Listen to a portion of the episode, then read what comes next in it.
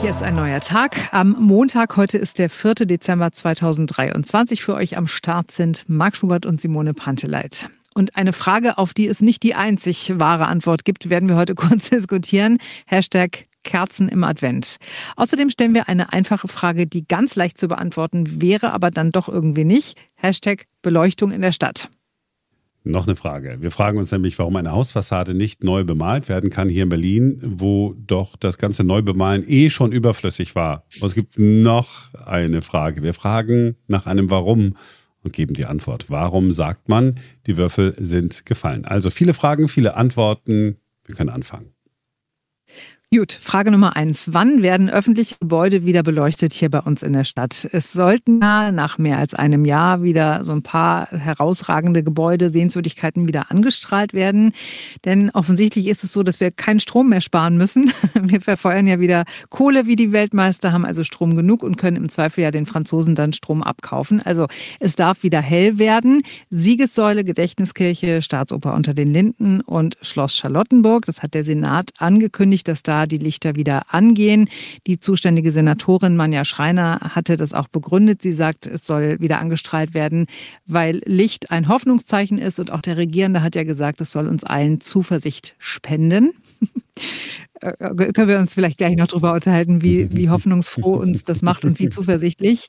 Ähm, voller Hoffnung auf eine ganz einfache, ganz schnelle Recherche hat Sebastian Oswald aus unserer Redaktion dann angerufen und gefragt, wann es denn soweit ist, also wann es losgeht mit der Beleuchtung. Aber so schnell ging es dann doch nicht, Sebastian.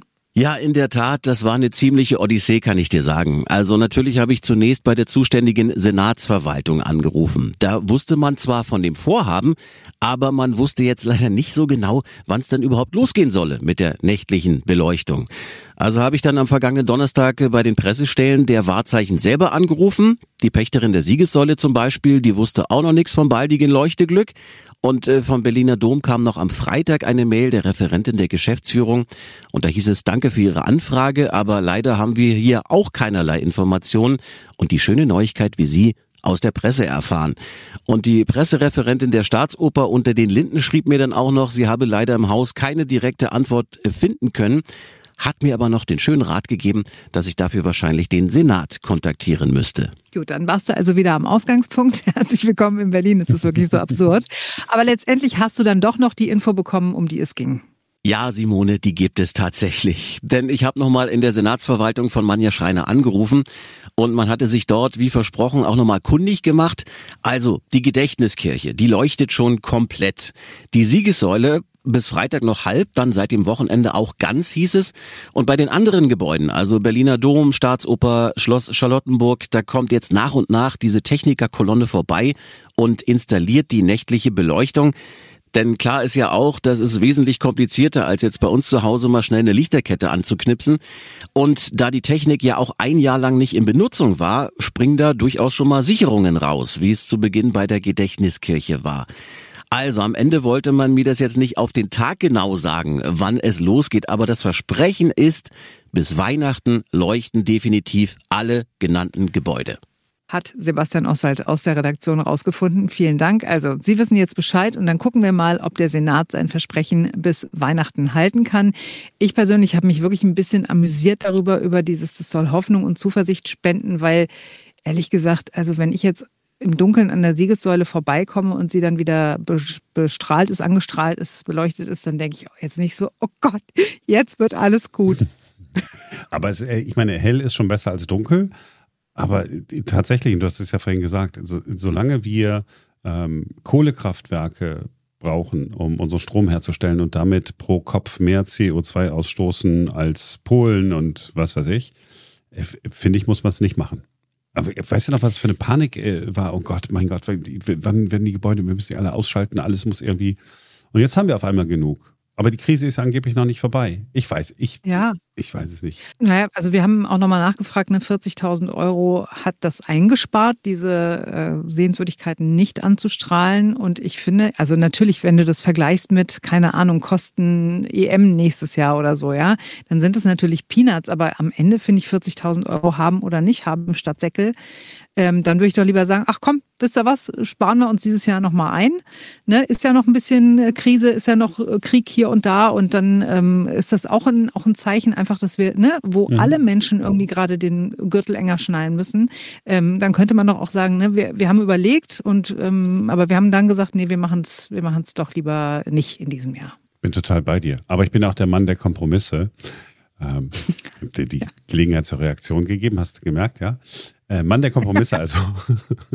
äh, wie wäre es denn? Ich meine, ja, weil um 1 Uhr morgens, ich meine, wer da noch unterwegs ist, der kriegt in der Regel auch nicht mehr mit, ob was an oder aus ist.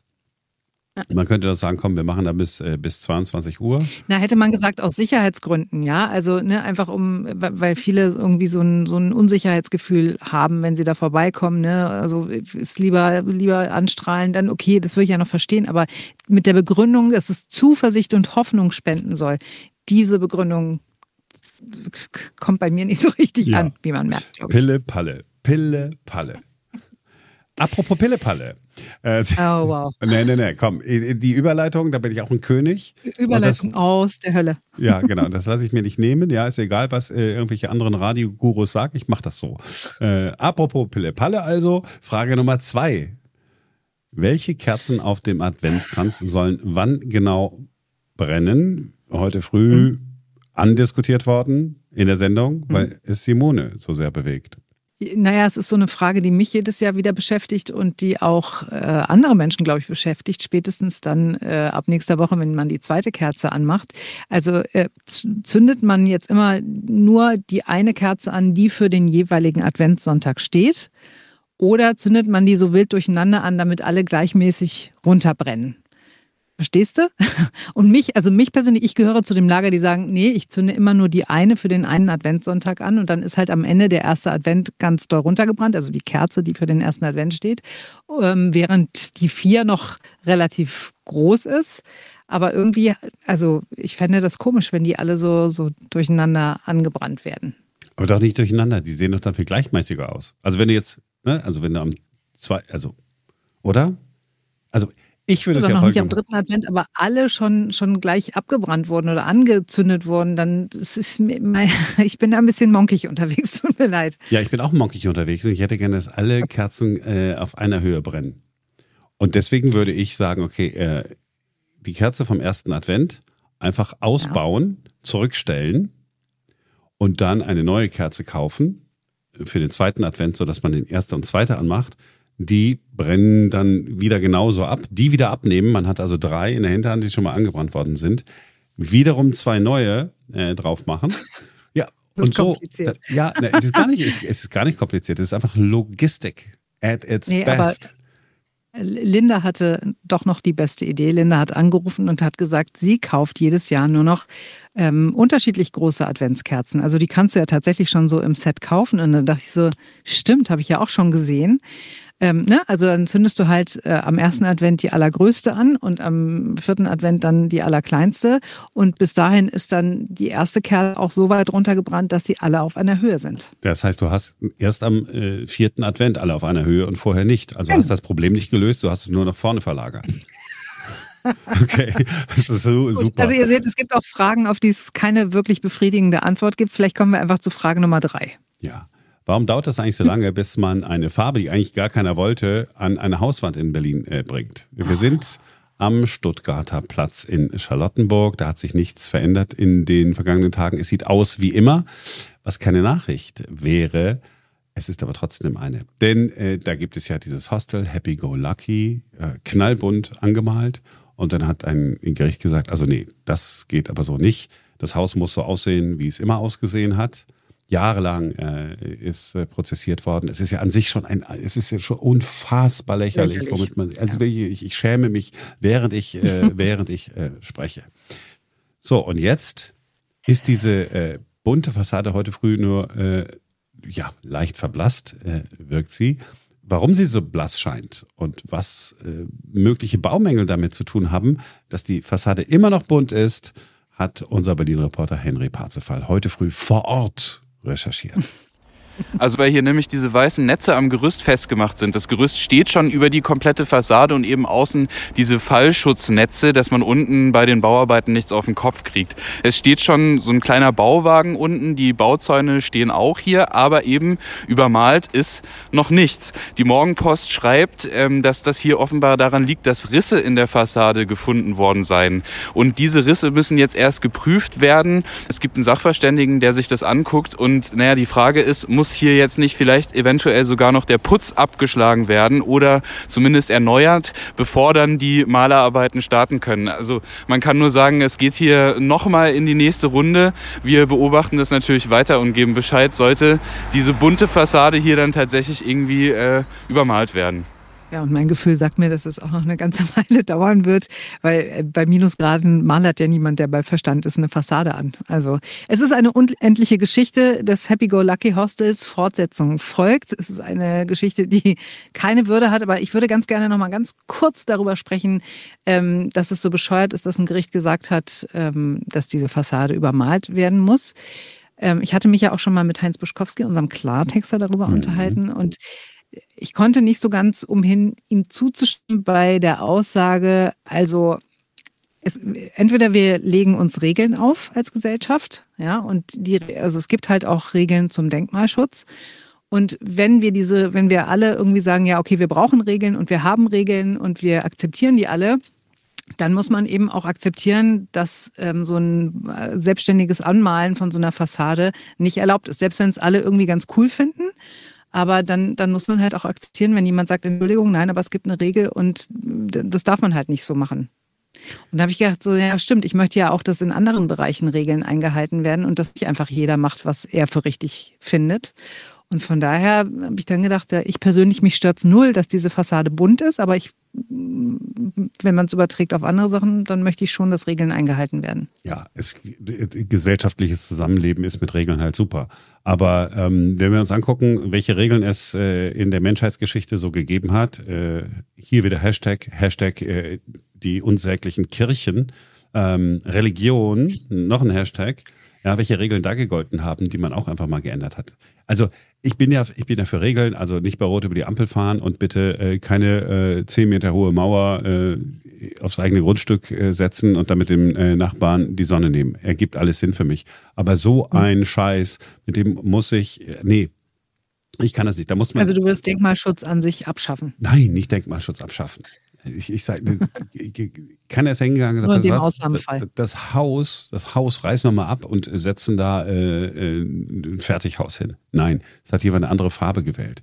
Und wenn irgendwann in 20 Jahren die Leute sagen, nee, jetzt muss da wieder eine andere Farbe sein, weil sonst können wir auch Stillstand machen. Dann ist alles unter Denkmalschutz und dann ist alles schön, dann bleibt alles äh, immer so und dann verdrücken wir die Träne, dass wir äh, in, in Sachen Entwicklung einfach nichts zu sagen haben, weil wir keine Entwicklung kennen. Und Hauptsache, wir haben wieder eine Regel, wir haben wieder äh, Gerichte, die sich mit so einem Schwachsinn äh, befassen mussten. Also, wenn, wenn, Regeln sind dazu da, dass du anderen keinen Schaden zufügst. Und wo der Schaden mhm. ist hier für mich, der ist einfach, der ist, der ist, der ist nicht nachweisbar. Das ist, das geht, das, das, das weiß ich gar nicht. Ich kann nicht. Das ist so ein, ja, und ich meine, während wir, während wir ein Hochsteuerland sind, während wir Atomkraftwerke abschalten und äh, Strom ähm, aus der Steckdose haben wollen. Während wir eine Gaskrise haben, während wir unfassbar viele Regeln haben, während der Wirtschaftsstandort äh, Probleme hat, dann geht man hin und sagt, du lieber Hostelbetreiber, Du musst das jetzt aber äh, wieder übermalen, wieder, dass es wieder so langweilig aussieht, wie es vorher ausgesehen hat. Ist völlig egal, was kostet. Hurra. Hättest du mal vorher gefragt? Ja, sagte sich, hätte ich mal vorher gefragt, aber ich wusste nicht, dass ihr alle so bekloppt seid. So, also ein Problem, das keiner hatte, ist gelöst worden. Ah, nein, ist ja noch nicht gelöst worden. Und so haben wir die Gelegenheit, das nächste Mal wieder darüber zu sprechen. Und da werde ich all das wieder sagen. Ja, und doch, bestimmte Regeln sind gut. Ja, auch bei den zehn Geboten ist nicht alles falsch. Dass ich das mal sagen würde. Gut, hat er sich ein bisschen in Rage geredet, der Marc? Ja, Wollen wir zur Frage Nummer vier kommen? Oh ja, oh ja. Frage Nummer Gut, das vier. ist eine Frage, die wir äh, ja jeden Morgen beantworten. Also jeden Morgen beantworten wir eine Frage in Warum darum. Und die Frage heute kommt von Maria. Warum sagt man, die Würfel sind gefallen? Vielleicht klingelt irgendwo was bei Ihnen noch von früher aus dem Latein- oder Geschichtsunterricht. Äh, wenn ja, sehr gut. Dieses Sprichwort verdanken wir nämlich tatsächlich höchstwahrscheinlich Julius Caesar, der mit diesem Ausspruch Alea i acta est seinen Soldaten im Jahr 49 vor Christus mitgeteilt haben soll, dass er entschieden hat, mit seinem Heer den Fluss Rubicon zu überschreiten und damit einen Bürgerkrieg anzufangen. Und mit dieser Redewendung wird heute noch mehr als 2000 Jahre später ausgedrückt, dass eine Entscheidung endgültig und unumkehrbar getroffen wurde. Es gibt in dem Fall dann kein Zurück mehr. Wusste ich schon immer. Ja, du hast ja auch in der Schule aufgepasst und du bist leider, du bist ja so ein Mensch, der einmal was liest oder hört oder sieht und es dann immer abrufen kann. Das ist total frustrierend, mit dir zusammenzuarbeiten. Also ich meine, ich profitiere Das war auch davon. früher aber, so, aber heute ist das nicht mehr so. Nee, es ist auch immer noch so. Also Du weißt immer alles und ähm, oft auch alles besser. Aber meine Schwester ist auch so meine Große und es ist, äh, es ist wirklich nicht schön, wenn man dann auch immer verglichen wird. Und äh, guck doch mal, die Claudia, die hat, die kann das doch auch irgendwie so, ne? Und du denkst dir so, mal, fuck. Und ähm, bei Warum Darum ist es ja so, ich habe ja schon, keine Ahnung, 1500, 1600 Fragen beantwortet. Und ganz häufig ist es dann so, dass ich denke so, ja, das war irgendwie, im Moment muss ich mal kurz drüber nachdenken, wenn mich jemand sowas fragt, weil immer so, hey, du bist so die Warum-Darum-Tante, sag mal. Und dann äh, grübel ich ein bisschen und dann kommt jemand wie Marc an und sagt, ja, das ist doch die und die Geschichte, das ne, weiß man doch. Äh, na, nein. Doch, so ist es. Nein, manchmal ist dann so, sag, das, könnte, das könntest du mal den Warum Darum äh, beantworten. Dann wird gesagt, ja, habe ich schon gemacht. Dann sage ich, ja, dann sag mal. Ja, weiß ich nicht mehr. Ja, Äh, siehst du? So, so, das passiert. Aber nein.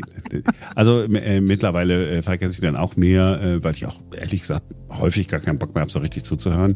Ähm, also es sei denn, ich habe jetzt Gesprächspartner ja, und irgendwas Interessantes oder so, Mhm. aber ja, Aber nicht bei wollte ich jetzt sagen, dass ich dir nicht zu. Äh, nee, also das, äh, ich habe mich missverständlich Ja, ausgedrückt. Äh. Das ist jetzt, äh, das ist jetzt der Moment, wo du äh, sagst, das war's für heute, wir sind morgen wieder für euch da. Äh, Okay. Also, das war's für heute. Wir sind morgen wieder für euch da, denn dann ist wieder ein neuer Tag.